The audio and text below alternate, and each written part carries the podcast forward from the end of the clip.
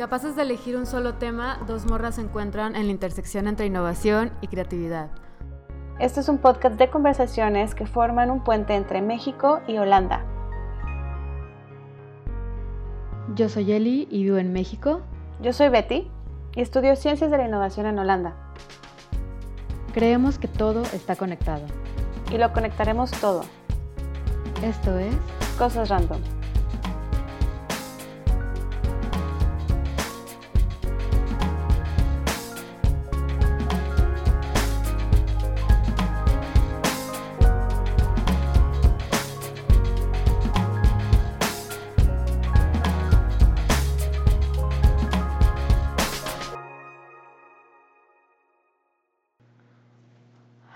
Mundo, este es nuestro segundo episodio y hoy nos dispondremos a hablar de mil cosas, pero todas ellas encaminadas hacia la construcción y el fortalecimiento de hábitos.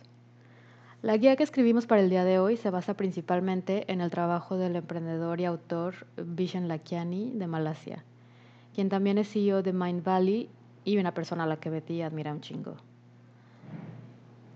Empezaré con dos frases que elegimos la primera es de Hermann Hesse y en uno de sus libros habla de que únicamente las ideas que vivimos tienen algún valor. Y otra, quizás un poco más conocida, es de Carl Jung, que dice que eres lo que haces, no lo que dices que vas a hacer. Este podcast se va a tratar de exactamente eh, lo que hacemos. Me apasiona el tema, me apasiona hablar de hábitos y he estudiado y he aprendido muchísimo de cómo generar hábitos y cómo eh, incorporar nuevas cosas en mi rutina.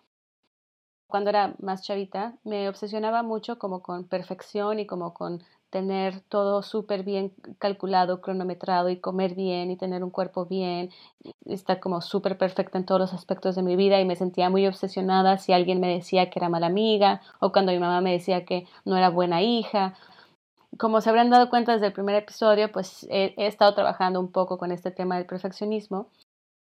Y si quiero hablar de este tema es precisamente porque siento que esto es una de las cosas que, he querido cambiar. Y el, el estar hablando o conociendo tanto el tema de hábitos me ha permitido darme cuenta que siempre hay algo que mejorar. Eso no significa que uno tiene que ser perfecto pero lo más importante es darnos cuenta que es un trabajo continuo y no porque sea un trabajo continuo tiene que ser algo súper eh, abrumador, sino podemos hacerlo súper tranquilo y poder ver nuestro progreso de una manera muy amigable. También es un tema que hay muchísima información, hay muchísima información de hábitos, de desarrollo personal, de crecimiento personal y todo mundo, hay un chorro de coaches y hay un chorro de gente que vende, o sea, la industria es muy grande y hay muchas cosas allá afuera y este podcast no va a ser ni mucho menos algo que te va a ayudar eh, a, o sea, no queremos vender nada, no somos expertos en nada, pero sí queremos compartirles un poco de lo que hemos visto y sobre todo de cómo lo hemos aplicado nosotras y cómo, cómo hemos visto que otras personas lo han aplicado. Pero lo más importante, empezar con las palabras, ¿cierto? Así es.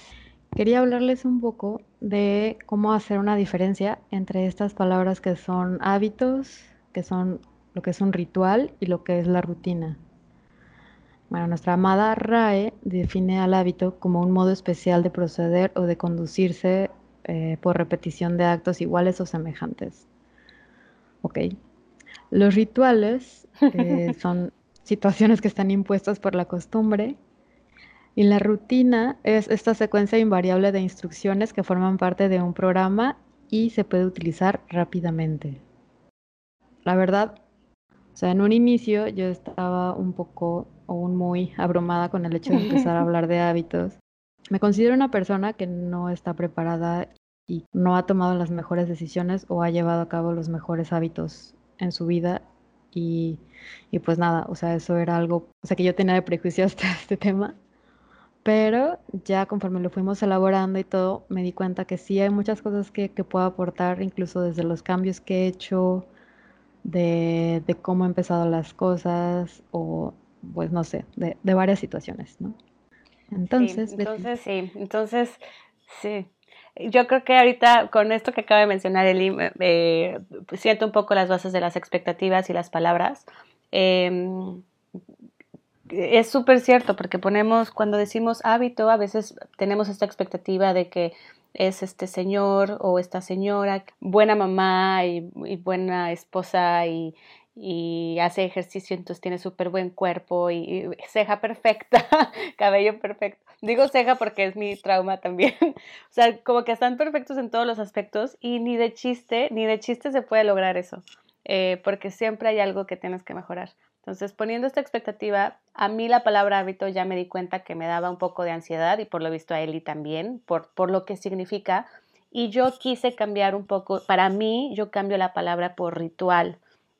Em, a mí me gusta hacer rituales eh, y así los he ido incorporando, he hecho como, he hecho cambios, y aunque es lo mismo, o sea, en realidad no es, o sea, un hábito yo mejor los llamo rituales y los disfruto, porque para mí la palabra ritual implica disfrutarlo, entonces para mí es el ritual de hacer ejercicio, el ritual de prepararme de comer, el ritual de em, eh, ponerme mis cremas y, cuidar mi piel, eh, el ritual de tener en la mañana un una sesión de meditación, son mis rituales, que al final son hábitos, pero por cambiar la palabra me ha servido. Entonces, por eso queríamos empezar por ese tema.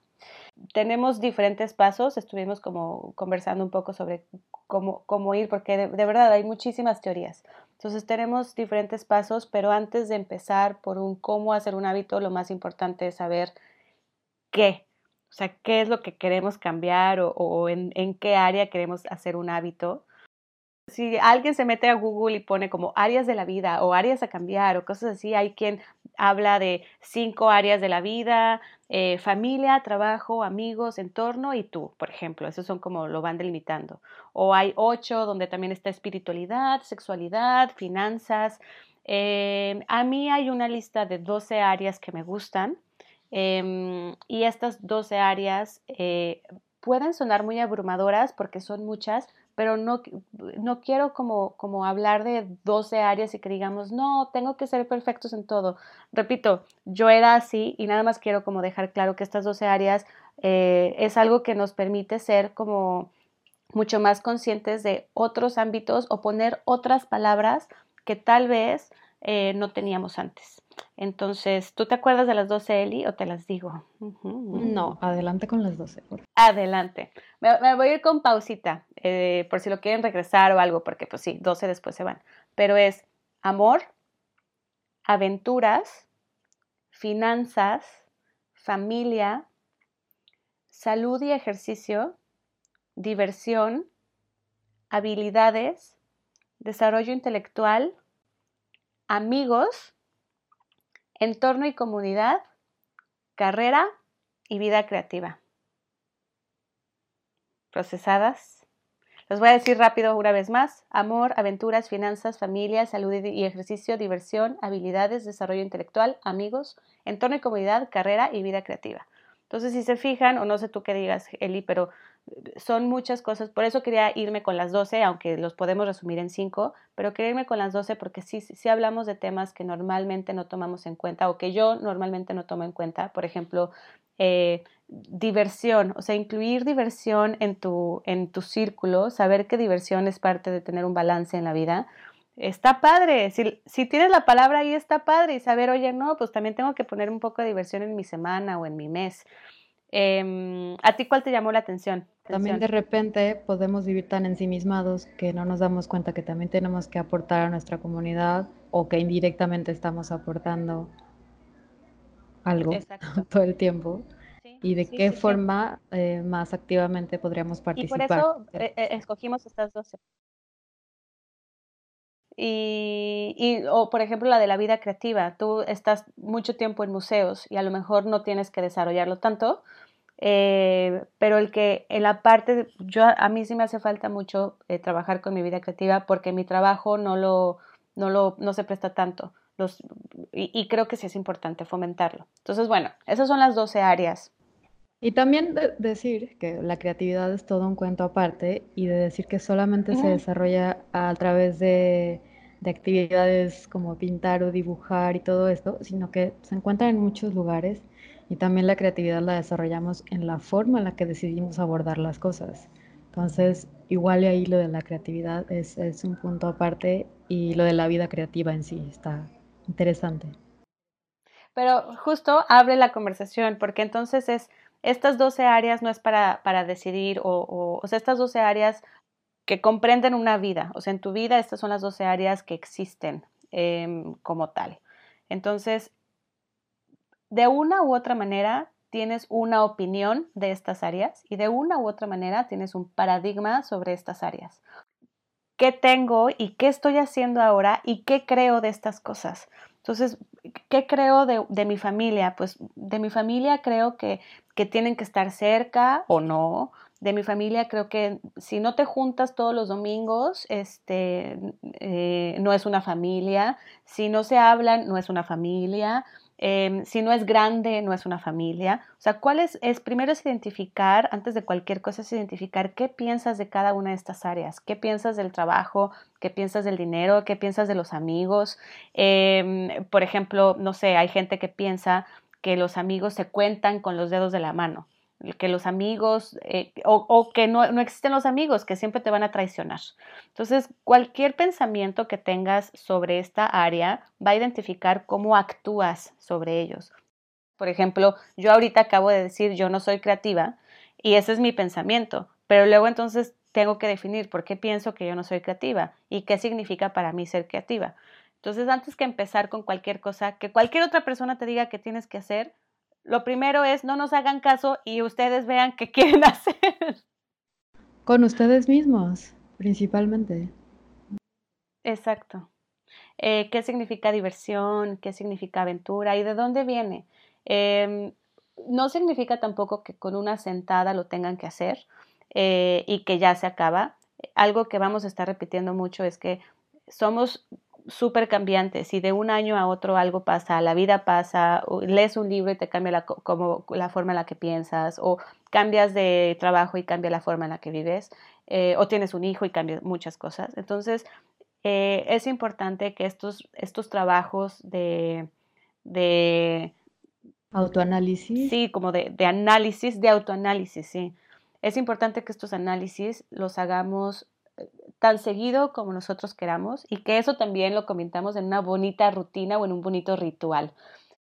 He escuchado, por ejemplo, parejas que hacen, hay personas que lo hacen individualmente y las personas que más admiro, yo he visto que lo hacen cada seis meses, hacen un autoanálisis de cómo están en su vida y luego eligen dos áreas que quieren mejorar en los siguientes meses y se ponen metas y, trabajan en ellas. Eh, he escuchado que lo hacen parejas y cada mes se comparten en qué quieren crecer y, como una conversación como muy madura para, para juntos hacer un autoanálisis e ir creciendo como pareja y como individuos. Entonces, esto eh, creo que le, pongo mucho énfasis y queríamos empezar por esto, porque más que cualquier cosa, o sea, no es, ¿por qué quieres hacer ejercicio? ¿Porque quieres tener cuadritos o porque quieres estar sano? Y, y, porque, y porque quieres tener cuadritos si lo ideal es mejor estar sano. Entonces, esto nos lleva también al segundo punto del por qué deberíamos cambiar un hábito y por qué deberíamos eh, aplicar nuevos rituales en nuestras vidas. Entonces, si primero no estamos convencidos ni de por qué ni para qué tenemos que cambiar algo, es porque estamos bastante cómodos así como estamos. Entonces, probablemente no estemos dispuestos a empezar a realizar acciones hacia el cambio de esa, de esa acción. Pero si por el contrario ya identificamos que algo no está tan bien y que algo podría ser mejor y que tenemos en realidad todas las herramientas para empezar a cambiarlo progresivamente, entonces es cuando entra el por qué. Entonces ya tengo esta justificación para hacerlo, ya sé que puedo ser mejor amiga, que puedo ser mejor pareja, que puedo ser mejor hermana, que puedo ser mejor papá, que puedo ser mejor mamá, que puedo empezar a, fomentar actividades de liderazgo, aunque no me crea capaz de, de tenerlas o de aplicarlas allá afuera, pero a lo mejor es algo que sí, y por qué no habría de hacerlo o de experimentarlo, ¿no? Y nos lleva también a que no necesariamente tenemos que llegar a un punto de quiebre, a un colapso físico, mental o demás, para poder empezar a generar estos cambios, ¿no? Betty, ¿qué piensas?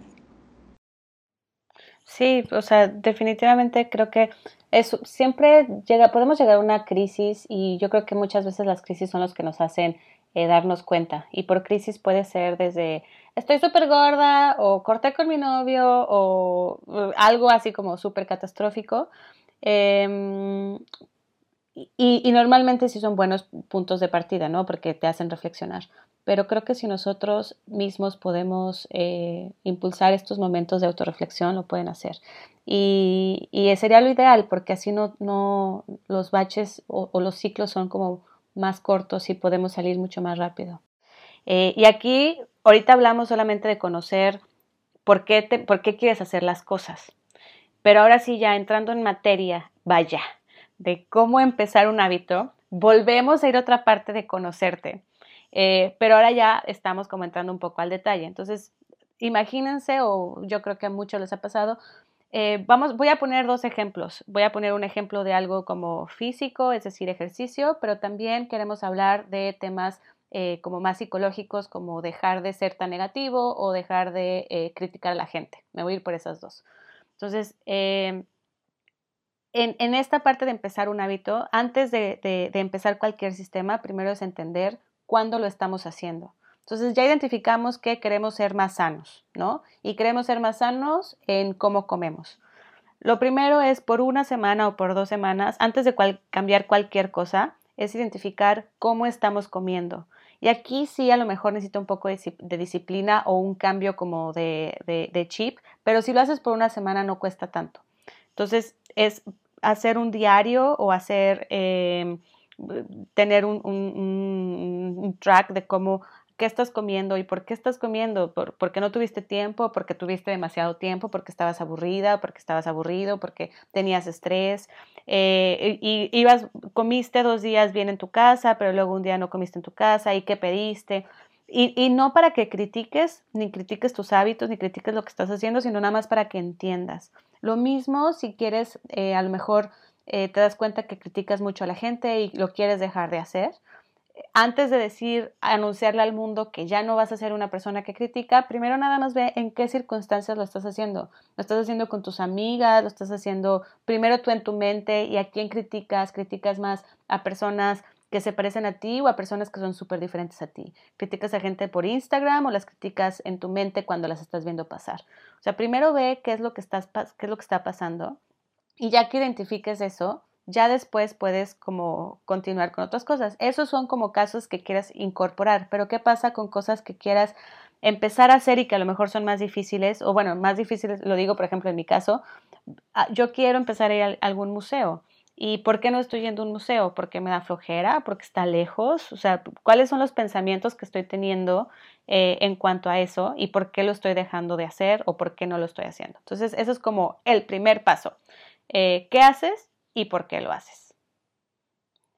Y después tenemos que también conocer eh, otro tipo de cosa que es muy importante, que es qué tipo de perfil tienes para hacer un hábito. Y Eli es experta en ese tema.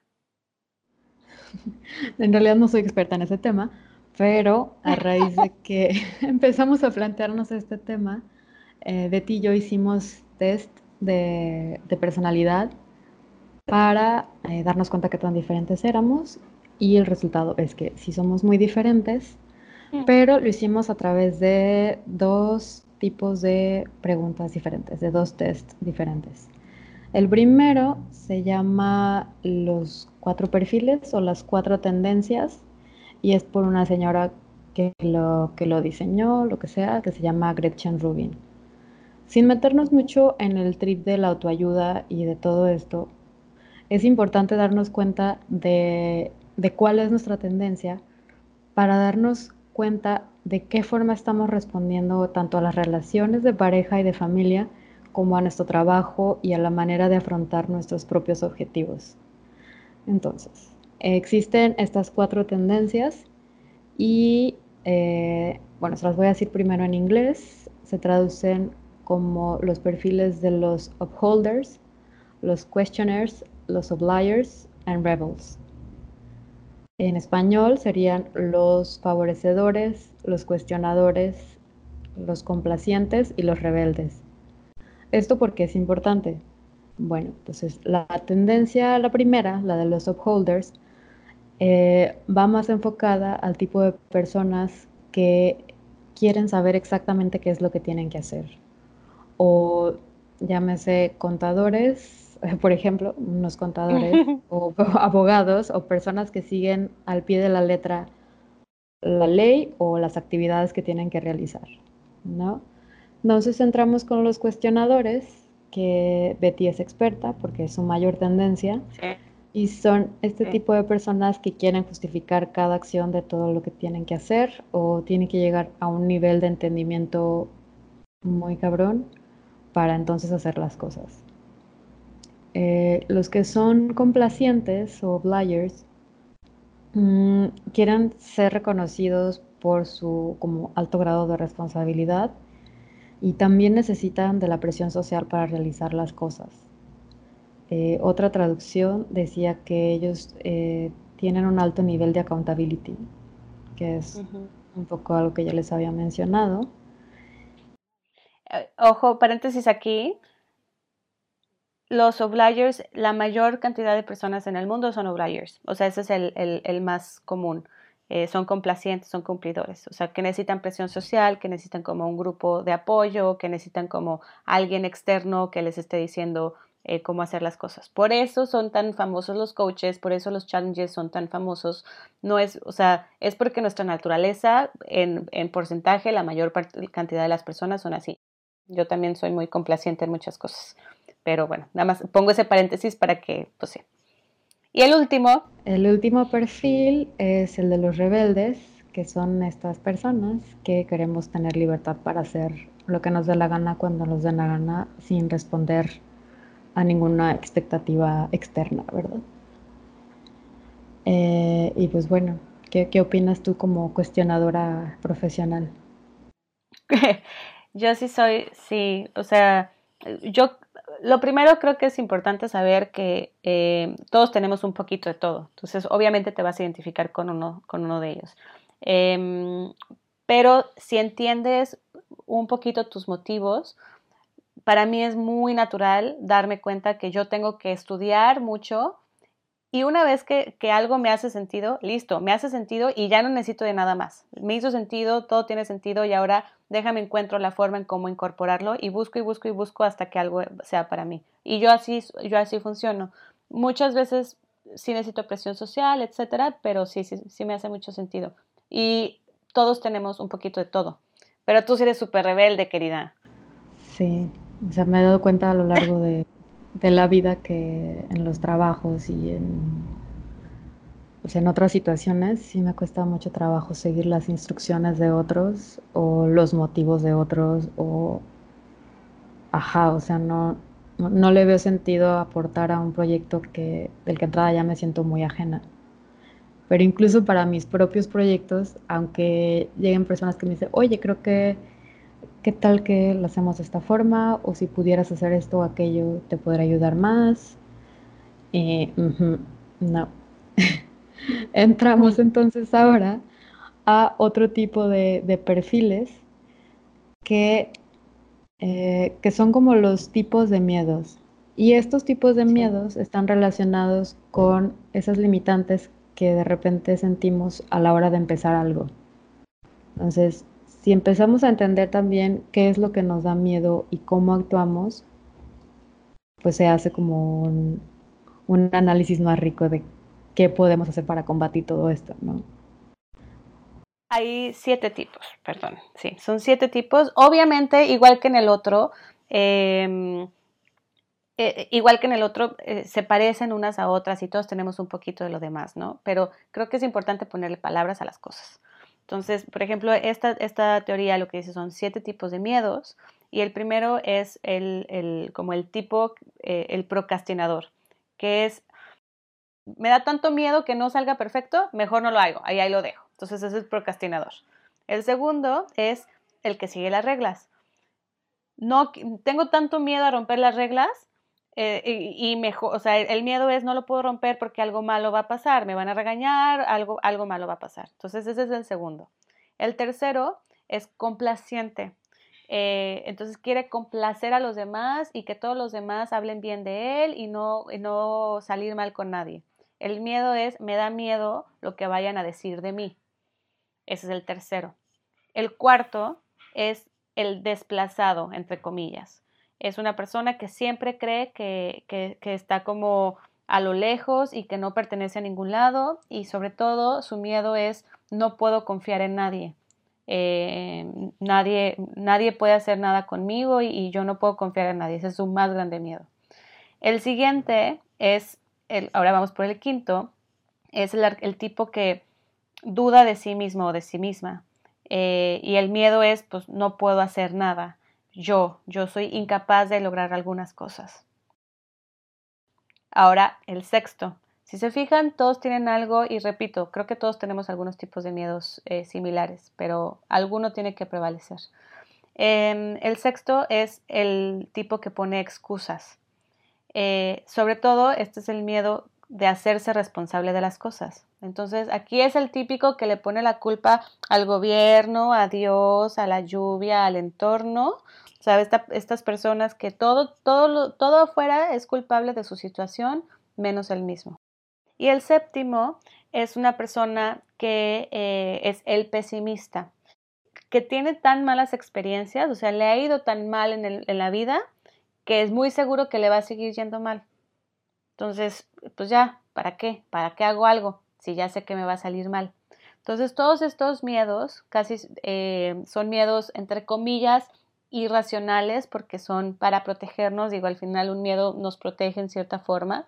Eh, pero si lo vemos, son, son miedos que, están, que tienen una categoría eh, por experiencia o por, o por algo. Y si los entendemos, Igual que los tipos de perfiles de hábitos, el chiste es comprender cómo somos y, también identificar que no todos son igual a nosotros. Aunque haya arquetipos y podamos poner mil etiquetas, el chiste es como identificar esto. ¿O qué opinas tú por ahí? Este, ahora es la parte donde también nos defendemos un poco de, de cuál es el tipo de miedo que prevalece. ¿Cuál es el tuyo? nos defendemos. El mío, híjole, em, el miedo a lo que digan de mí. Por mucho tiempo así fue. Por eso esto del ser perfeccionista y demás, eh, en algún otro momento hubiera dicho que era procrastinadora, pero no, la verdad es que dejaba de hacer las cosas no tanto porque no por mis propias expectativas, sino por no defraudar a los demás. Entonces, ese era, es de mis más grandes miedos ese. Que afortunadamente el podcast me está ayudando mucho a, a quitarlo. ¿El tuyo cuál es? El mío es, tengo 57% tendencia de procrastinadora. Y, o sea, como mm. todos los miedos, también debemos asociarlos a que también tienen características positivas. O sea, no decir que porque tengas mm. tendencia de miedo quiere decir que todos tus valores son negativos. O sea, por decir, cuando hice el test de este test del miedo, eh, decía que sí, o sea, los procrastinadores le tenemos mucho miedo a las cosas que no se hacen correctamente. Eh, nuestro miedo es tener un error y entonces como detonar el caos. Otro es que tenemos, eh, tendemos a pasar mucho tiempo investigando o planeando una actividad en lugar de haciéndola. Pero mm. la parte buena de todo esto es que por lo general podemos ser muy bien organizados y también tenemos gran atención al detalle. Entonces, ese es mm. el, el lado contrario de decir no todo es tan malo. Y qué bueno que lo mencionas, porque sí, por ejemplo, el ser complaciente a mí me hace ser una persona que eh, estoy observando a los demás, eh, soy, soy de las personas a lo mejor más empáticas en algún entorno laboral o en algún entorno, entonces me gusta que las personas se sientan a gusto, eh, trato de fomentar que, que, si hay alguna reunión la gente esté bien, se esté divirtiendo, eh, por esto mismo de querer que las personas estén bien y se sientan cómodas.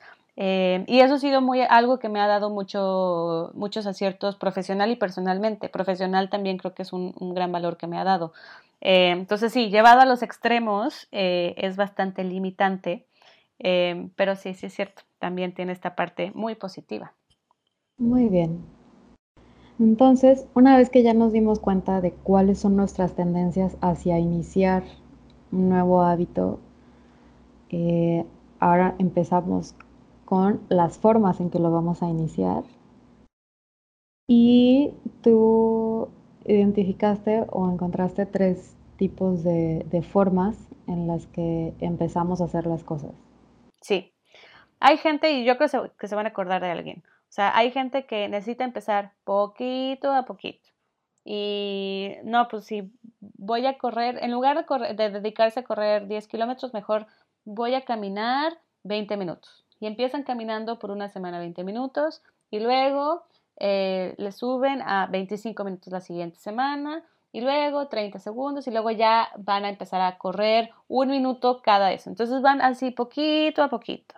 Los otros, me voy a ir al, otro lado, son los de tajo, que de repente dicen, no, yo ya voy a empezar a correr y hoy me voy a echar 10 kilómetros y empiezan a correr y pum, vale, o sea, se van hasta, hasta el extremo porque si no se llevan al extremo no, no, no sienten un cambio.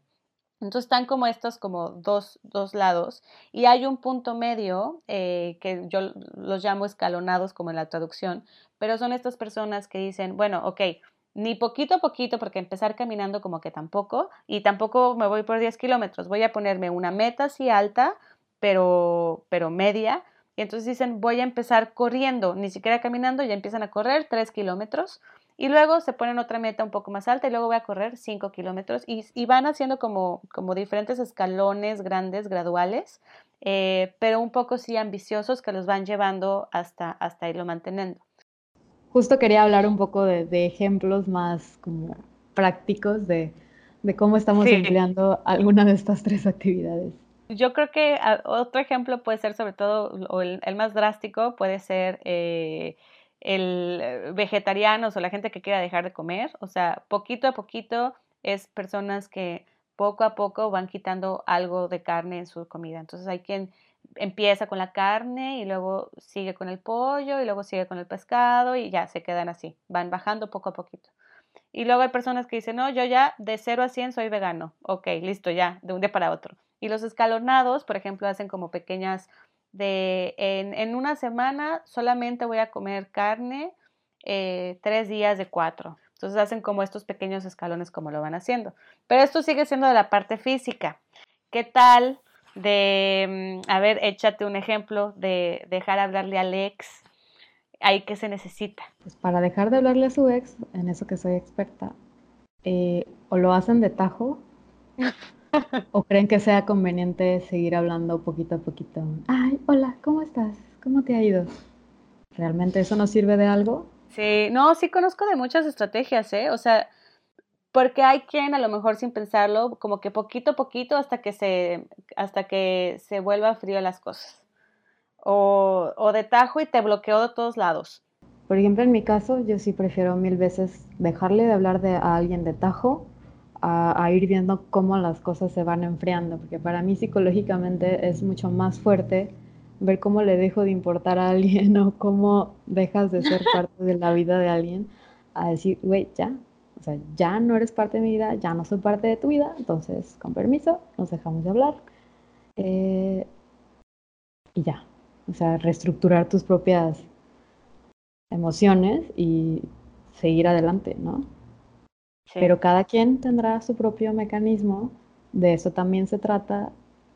Y bueno, pues una vez que decides, o sea, ya estás diseñando tu estrategia de cómo cambiar un hábito, ¿no? De tajo, poquito, escalonado, como sea, ya sea eh, dejar de fumar, ya sea volverte vegetariano, o sea, utilizar menos redes sociales, ya, ya más o menos sabes. Em, y ya identificaste qué es lo que te motiva, ¿no? O sea, ya, identificaste en qué momentos estás haciendo ciertas cosas porque ya te conociste, porque ya les dijimos que lo importante es conocerse. Em, y ahora lo importante es crear un sistema alrededor de, alrededor de tu perfil. ¿Cómo le haces para que sea algo divertido para ti? ¿Cómo le haces para convertirlo en un ritual si es que quieres usar la palabra ritual? Lo que creo que es importante es eh, qué personas, eh, qué alertas vas a tener y qué recursos vas a tener. O sea, como estas tres, alertas, recursos y personas. Eh, si eres muy independiente y no necesitas personas, eh, pues adelante, qué padre. Yo, a mí sí me gusta mucho estarme rodeando eh, de... ya sea o, algún coach o algún amigo o alguien como de soporte que sepa que estoy haciendo esto como para que me, me, vayan preguntando cómo voy. Si te sientes mejor trabajando con personas, qué tipo de personas necesitas y qué necesitas decirles para tener tu sistema.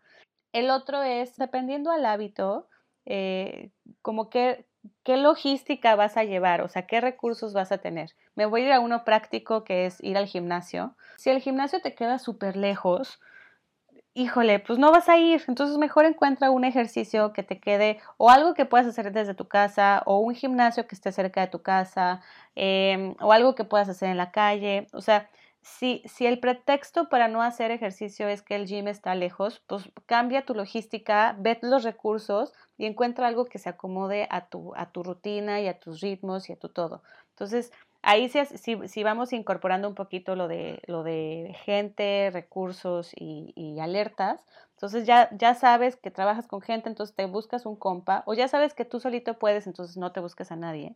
Eh, todo esto de los sistemas, todo eso de los sistemas es como un ayúdame a ayudarte, ¿no? O sea, ¿de qué herramientas te puedes hacer para que tú mismo refuerces esta necesidad o de hacer ejercicio o de ser mejor persona o de dejar de stalkear a alguien.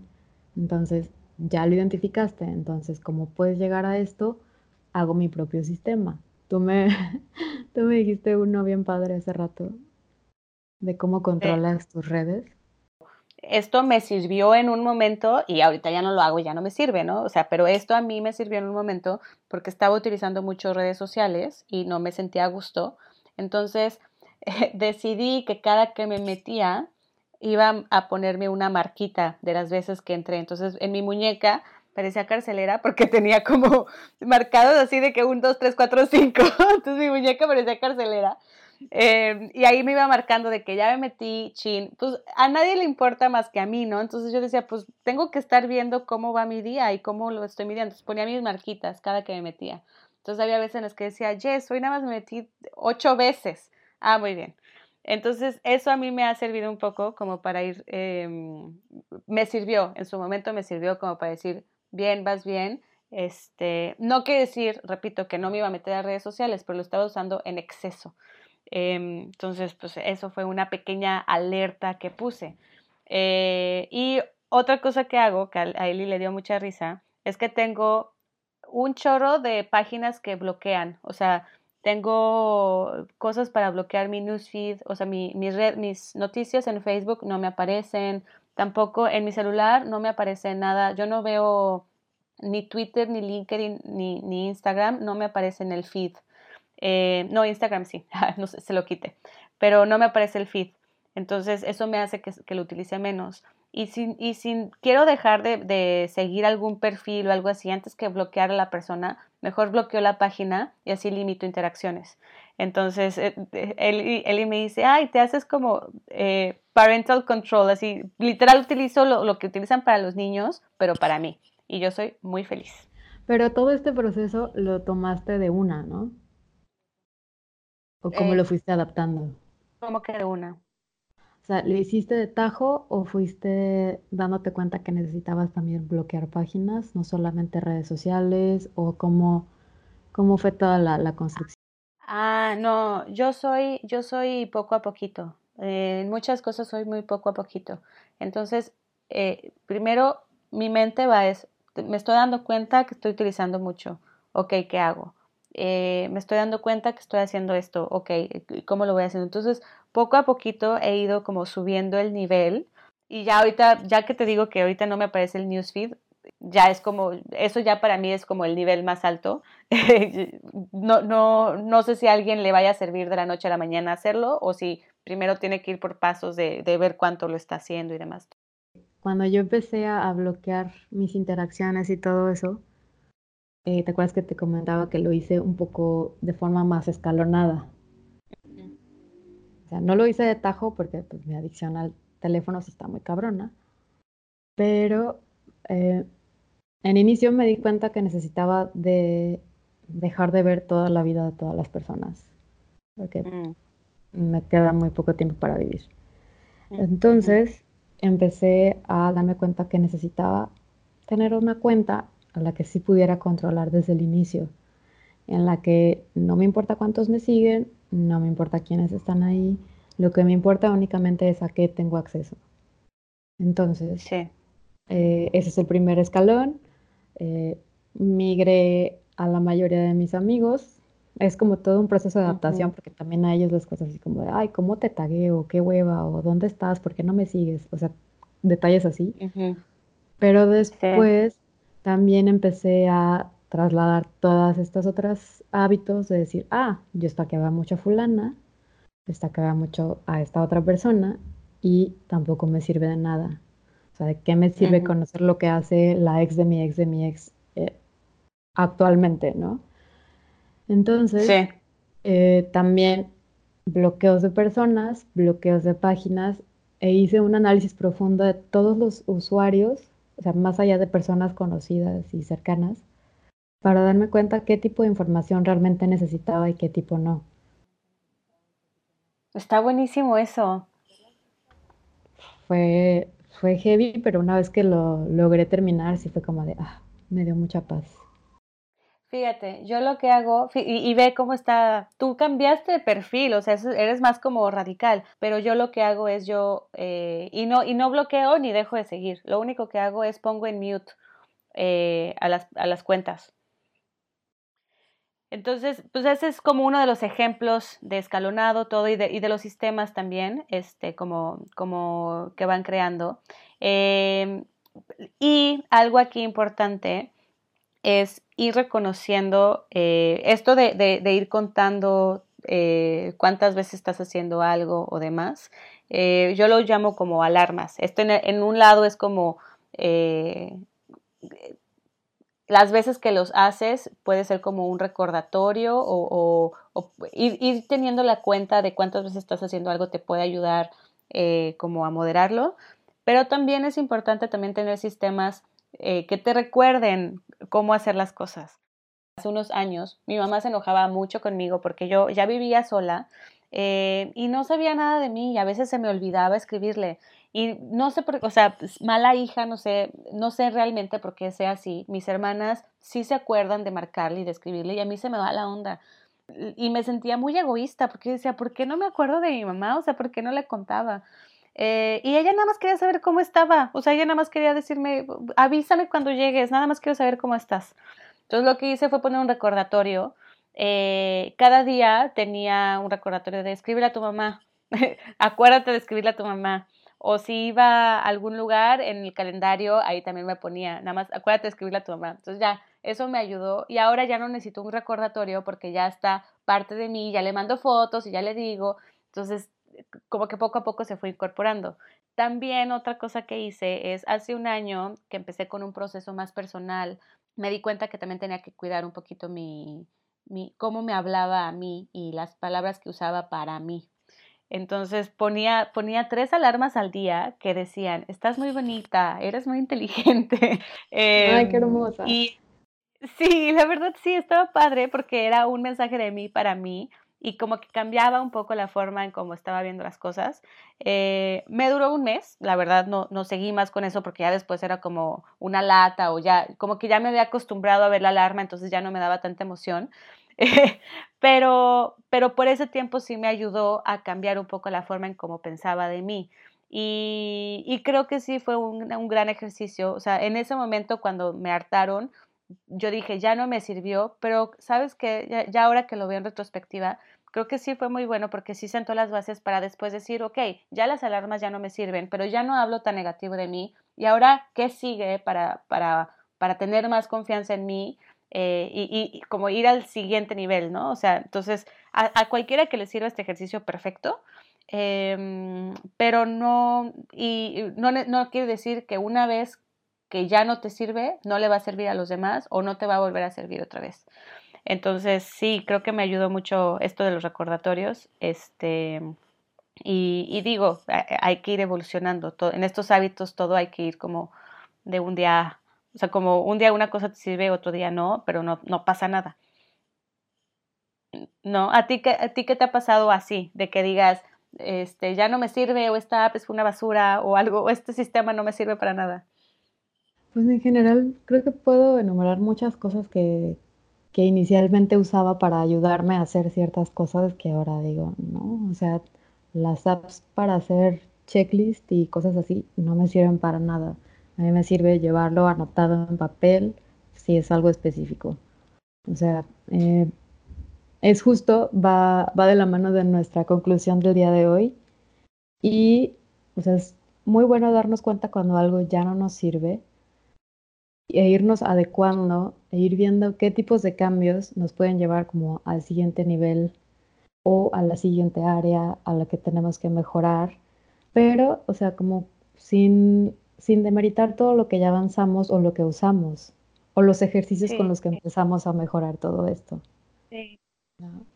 Entonces, estar muy conscientes de que el cambio siempre va a estar presente en nuestras vidas y que tenemos que adaptarnos y buscar otros mecanismos para ir mejorando. Y que tenemos todo el derecho del mundo de cambiar, eh, de superar situaciones y personas y rutinas. Y justo, o sea, hacer como este autoanálisis que nos hablaste al inicio, decidir con qué periodicidad vamos a ir eh, analizando las actividades o, los nuevos hábitos que estamos tratando de implementar y seguir en base a eso, o sea, no, no detenernos, o sea, no creer que es solamente algo momentáneo, entonces como hoy estoy súper inspirada y ahora sí ya voy a hacer ejercicio por el resto de mi vida. Sí, qué bonito, me, me encantó, no tengo nada más que añadir. Anímense, sean conscientes de las palabras, utilicen las que sean mejor para ustedes y ah, váyanos contando, cuéntenos cómo empezaron, qué apps les han servido, eh, cuál ha sido el hábito que más les ha costado incorporar y cuál es alguno que les haya gustado mucho que lo hayan hecho. Y no necesariamente son cosas como hacer ejercicio. Siempre nos vamos a hacer ejercicio y comer porque yo creo que eh, son de los que más se hablan.